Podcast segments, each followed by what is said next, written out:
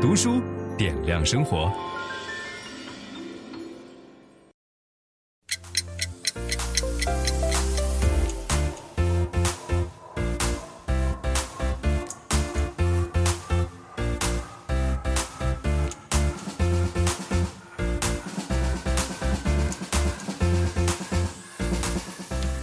各位好，欢迎收看今天的作者光临。我们今天先说录制的时间吧，这会儿是北京时间晚上一点零三分，就是什什么样的人会在半夜一点钟开始工作呢？我们欢迎这个淘宝女主播薇娅。嗯，大家好，大家好，是这样的，其实不是一点钟开始工作了，是刚下班，刚结束直播，然后就是会做一些其他的事情。你每天的时间安排都是这样的吗？嗯，大部分时间，平时这个点的话，可能是在选品。啊，那一般到几点才睡呢？早点回家嘛，吃早点的时候回家。哦，嗯，就是早上回家吃早点，然后睡觉。对，就别人吃早点，可能上班了，然后我们就回家。那下午在四五点钟起床这样？呃，如果白天没有工作的话，是的。其实作息还挺规律的。哇，就是跟一般人完全不一样的规律，反过来了。对，就就是反过来了，黑白颠倒了。但是其实作息还是蛮规律的。嗯，我知道我们的这个受众当中也有很多是薇娅的女人哈，这而且最近。很多人都学会了，因为有疫情的关系，更多的人学会了用直播的方式购物哈。你现在是中国新经济的一个指标，你知道吗？不敢当。那天我跟复旦大学经济学院的院长聊，他写了经济学的一些新书，就分析各各种社会的新现象。他说他下一次要写一本书，首先要分析的就是电商的问题，直播电商的问题，就是为什么一个人的销量能够超过过去很多个百货商场的这种总和？你你算没算过？你顶几个百货商场？我从来不看什么数据啊什么的，我很怕看那些东西。嗯，因为最开始从一六年，嗯，一六年直播开始就是一六一七一八，然后天天就看到各种数据。我看到那个我就很怕别人会觉得直播就是数据，然后别人第一反应就是啊，直播就是他一夜能卖多少钱，但是忽略了很多背后的东西，所以我就一般 自己不太想提数据。嗯，然后同时你也是白手起家创业的一个楷模。就是很多人可能不知道你是怎么起来的，所以这里边有一本书，薇娅的新书叫做《人生是用来改变的》。嗯，啊、书名是你起的吗？嗯，其实这个书名不是我起的，嗯，是团队觉得我应该用这个名字。嗯，我如果我写的话，我可能什么都不写。嗯，什么都不写。对，你就不写这书了，不写名字啊，不写名字。我说能不能书不写名字？他说不行。我说就没有一本书不写名字吗？他他那你写什么？写薇娅吗？我说不写薇娅。嗯，他那写什么？写空白。啊。然后为什么写空白？因为我觉得就是每个人是没办法去定义的。如果你真的要写的话，人生就在改变的是 OK 的。因为我的人生一直在改变，包搬家就搬了十八次。嗯，就是从小到大，你你看每次都算十八次搬家。我们是前两天有一次说，薇娅你到底搬了多少家？我跟海峰两个人坐在那里就算，真的就十八次。是指从小时候到现在，还是从到北京以后？到北京以后搬了十八次家。对，居无定所呀。就感觉就是现在在哪里都一样的，有时候会忘记我在哪个城市。呃，薇娅这个书我是花了一天多的时间读完的，然后我身边的这些，尤其女性朋友读了以后，基本上都哭了。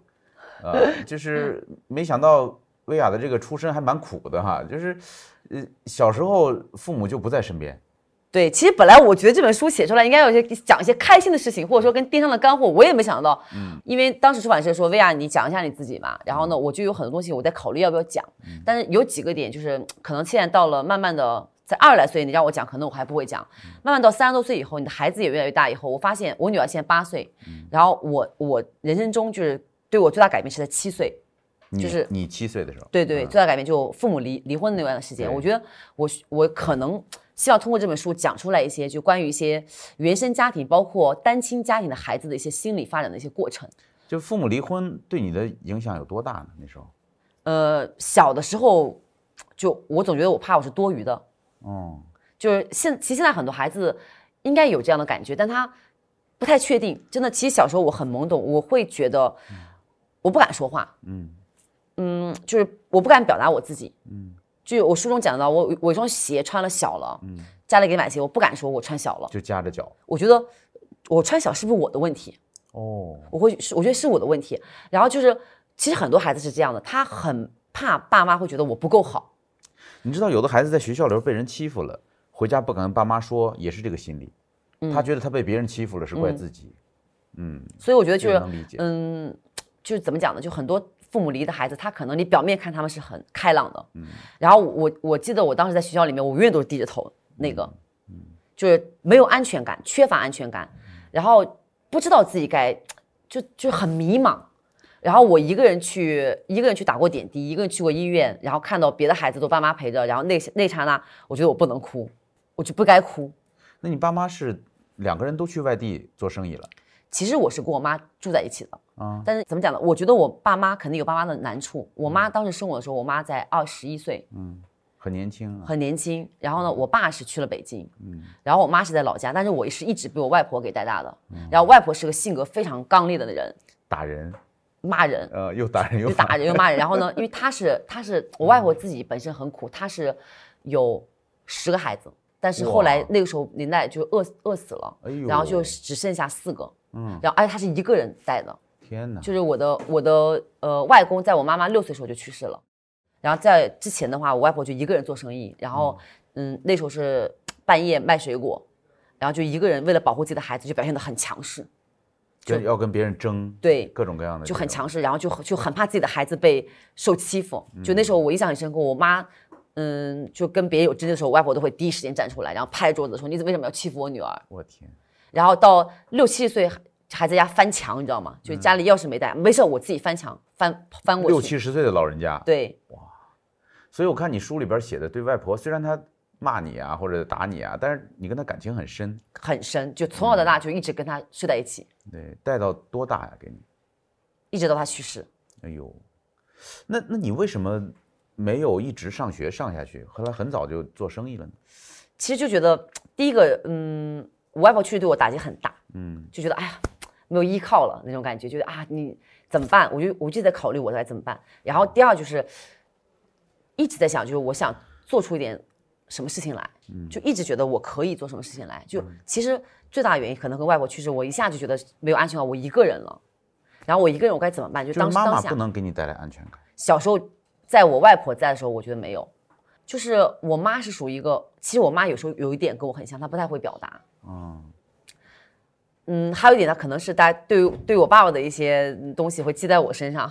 哦。就我猜哦，现在没有，但恰巧是我外婆去世的时候，然后我妈就跟我很亲。嗯，她会她会来，起码来关心你了。你就我小时候的记忆，就是我妈好像不怎么太管你，对，不怎么管我，因为她也是很年轻，她也是个孩子，等于对，可能还需要自己的生活什么的。然后我记得我妈那时说的最后一句话，就是说：“你看我我青春没了。”她现在有时候开玩笑我会说：“你看我这辈子就这样了。”其实我妈有很多遗憾，就是意思是你让我的青春没了。可能有时候生气的时候会有这样的感觉啊。那你在学校里是个学习成绩好的孩子吗？呃，我自己觉得还不错，老师还是很喜欢我的。我是这样的一个，就是从小的感觉自己不会不太会表达，但是一直在尝试。就是比如参加演讲比赛，嗯，然后呃，在学校的时候也是属于那种演讲比赛能达到呃冠军的那种。然后你自己做出决定不往上读了？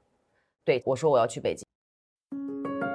分享知识是一种美德。当我们每一个人都在不断的分享知识给这个社会的时候，我们这个社会将会变得越来越好。所以，如果您喜欢这本书的内容，把它分享到您的朋友圈当中，或者给到您指定的某一个人都可以。您关心谁，就把知识分享给他。谢谢。本音档是由樊登读书小草远志提供。解锁本书精华解读全集，请搜寻 triple w 打 d u s h u 打 com 打 t w。